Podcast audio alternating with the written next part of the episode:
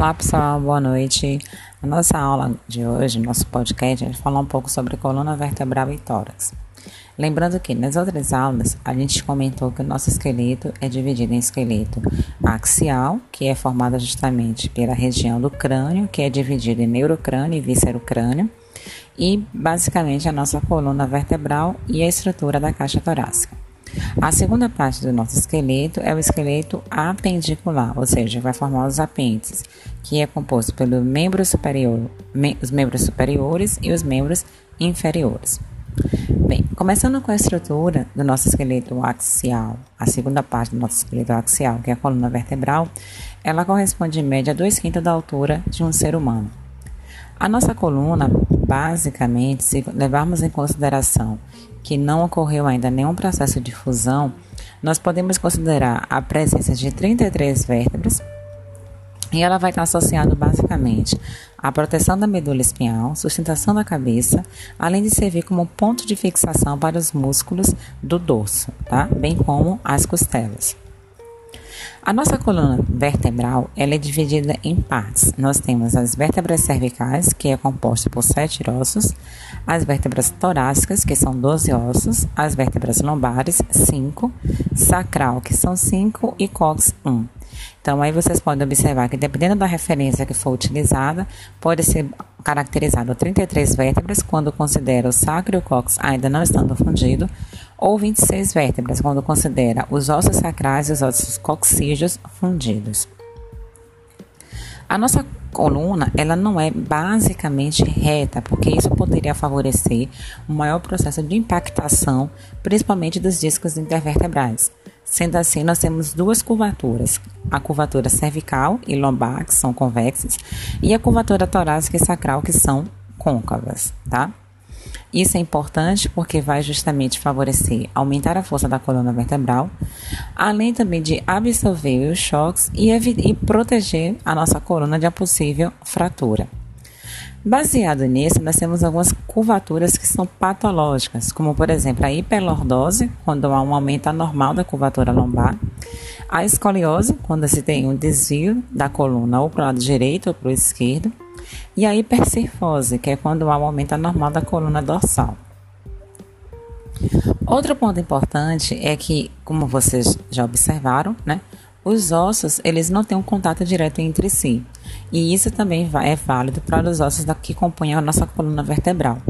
Então, entre as vértebras, nós temos a presença de discos intervertebrais, que corresponde a cerca de 25% da altura da coluna.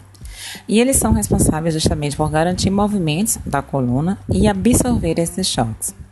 À medida que a gente vai né, avançando no dia, esses discos eles acabam se comprimindo e perdendo água, o que é extremamente normal. E aí dá aquela sensação de que nós somos um pouco menores durante a noite. Porém, Durante o período do sono, a gente tem um processo de reidratação, de forma que durante a manhã a gente tem a sensação de que estamos mais altos. O envelhecimento natural, ou também chamado de senescência, favorece o endurecimento do núcleo pulposo, que, a, que à medida que vai passando o tempo, ele se torna mais, menos elástico, né? E isso vai resultando uma perda óssea dos ossos que vão compor essa estrutura dos corpos vertebrais. Outra característica importante são as partes que compõem a nossa vértebra, tá? Então, tipicamente, as vértebras, elas serão formadas por um corpo vertebral, um arco e diversos processos. Claro que tem vértebras que fogem dessa, dessa categorização, mas no geral elas são formadas dessa forma. O corpo da vértebra é responsável por sustentar o peso da mesma, como o próprio nome já diz, e onde a gente tem a inserção dos discos intervertebrais. Os arcos, junto com o corpo vertebral, eles vão circundar a medula, formando o forame vertebral, e vão apresentar dois processos curtos e espessos, que são os pedículos, que vão justamente se projetar na parte posterior do corpo dessas vértebras. Então nós temos aqui, nós temos então na estrutura da vértebra a região do corpo, onde a gente vai ter a inserção dos discos intervertebrais e os processos, que é justamente o processo transverso, que vai se estender de forma lateral a cada vértebra, e o processo espinhoso, que vai se projetar para trás a partir da junção dessas lâminas. Saindo desse contexto de estruturação das vértebras, nós partimos então para a subdivisão da nossa coluna. Então, nós vamos começar com a coluna cervical, que vai de C1 a C7. Na, a partir da vértebra C3, nós temos processos espinhosos bífidos. Na verdade, a partir da vértebra C2, que é o axis. Né? Todas as vértebras cervicais, elas possuem três forames, que é um forame vertebral e dois forames transversais. Porém, é importante destacar que a primeira e a segunda vértebras, elas fogem um pouco da contextualização do que a gente viu da estrutura das vértebras no geral. No caso do Atlas, por exemplo, ele não tem corpo e nem processo espinhoso. E a gente vai ver que isso é, isso acaba sendo associado ao posicionamento da nossa cabeça. Então, a cabeça, basicamente na região da base do osso occipital, ele vai estar tá apoiado sobre a estrutura do Atlas, tá? Exatamente por isso, fazendo analogia com o deus grego, é que essa vértebra acabou sendo caracterizada dessa forma. A segunda vértebra, que também apresenta nomenclatura, é o axis, tá? A segunda vértebra cervical. O axis, a gente já consegue observar um processo espinhoso, que é um processo espinhoso bífido, ou seja, ele é dividido. Nós observamos também o processo transverso, só que além disso, ele tem uma região chamada de dente, que vai justamente possibilitar o processo de rotação da cabeça em relação ao pescoço, tá? Então, a gente consegue perceber que a, primeiro vem a região do Atlas, seguido da região do Axis, que vai apresentar esse dentezinho que vai garantir justamente a movimentação da nossa cabeça. A partir da C3 e C6, elas vão ser similares, né? Elas vão ter um corpo, vão ter um processo transverso, os dois processos transversos, e dando continuidade a esse processo espinhoso bífido. Quando a gente chega na última vértebra, que é a vértebra C7, a gente consegue, quando você toca, quando você apalpa a base da nuca, você consegue perceber a projeção desse processo espinhoso. Então a gente percebe que a, a sétima vértebra cervical, ela tem um processo espinhoso bastante diversificado. Tá? Saindo da cervical, nós entramos na, na, região torácica, que é formada por 12 vértebras, tá? Comparado com a cervical, elas são mais fortes, vão apresentar uma região que é caracterizada como fóvea, e essa região ela é responsável por permitir a articulação da costela em relação ao corpo da vértebra, tá? Da torácica, nós partimos então para a região lombar, que vai apresentar cinco vértebras.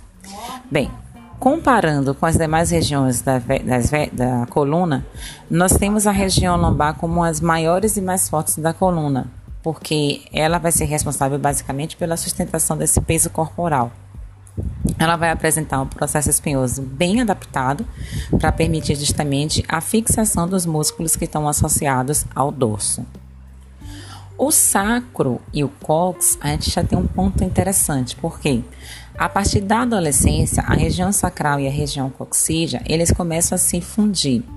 Basicamente, nós temos cinco ossos sacrais e quatro ossos coxígeos, que vão justamente no caso do sacro, a gente começa a perceber que a partir dos 16 anos, tendo sua completude aos 30 anos de idade, essas vértebras sacrais elas começam a se fundir.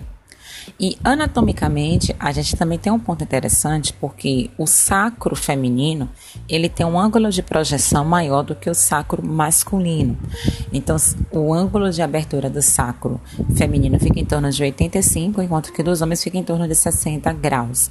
E isso é importante porque ele vai ser responsável por proteger os órgãos reprodutores femininos internos, além de garantir também a promoção do desenvolvimento da criança.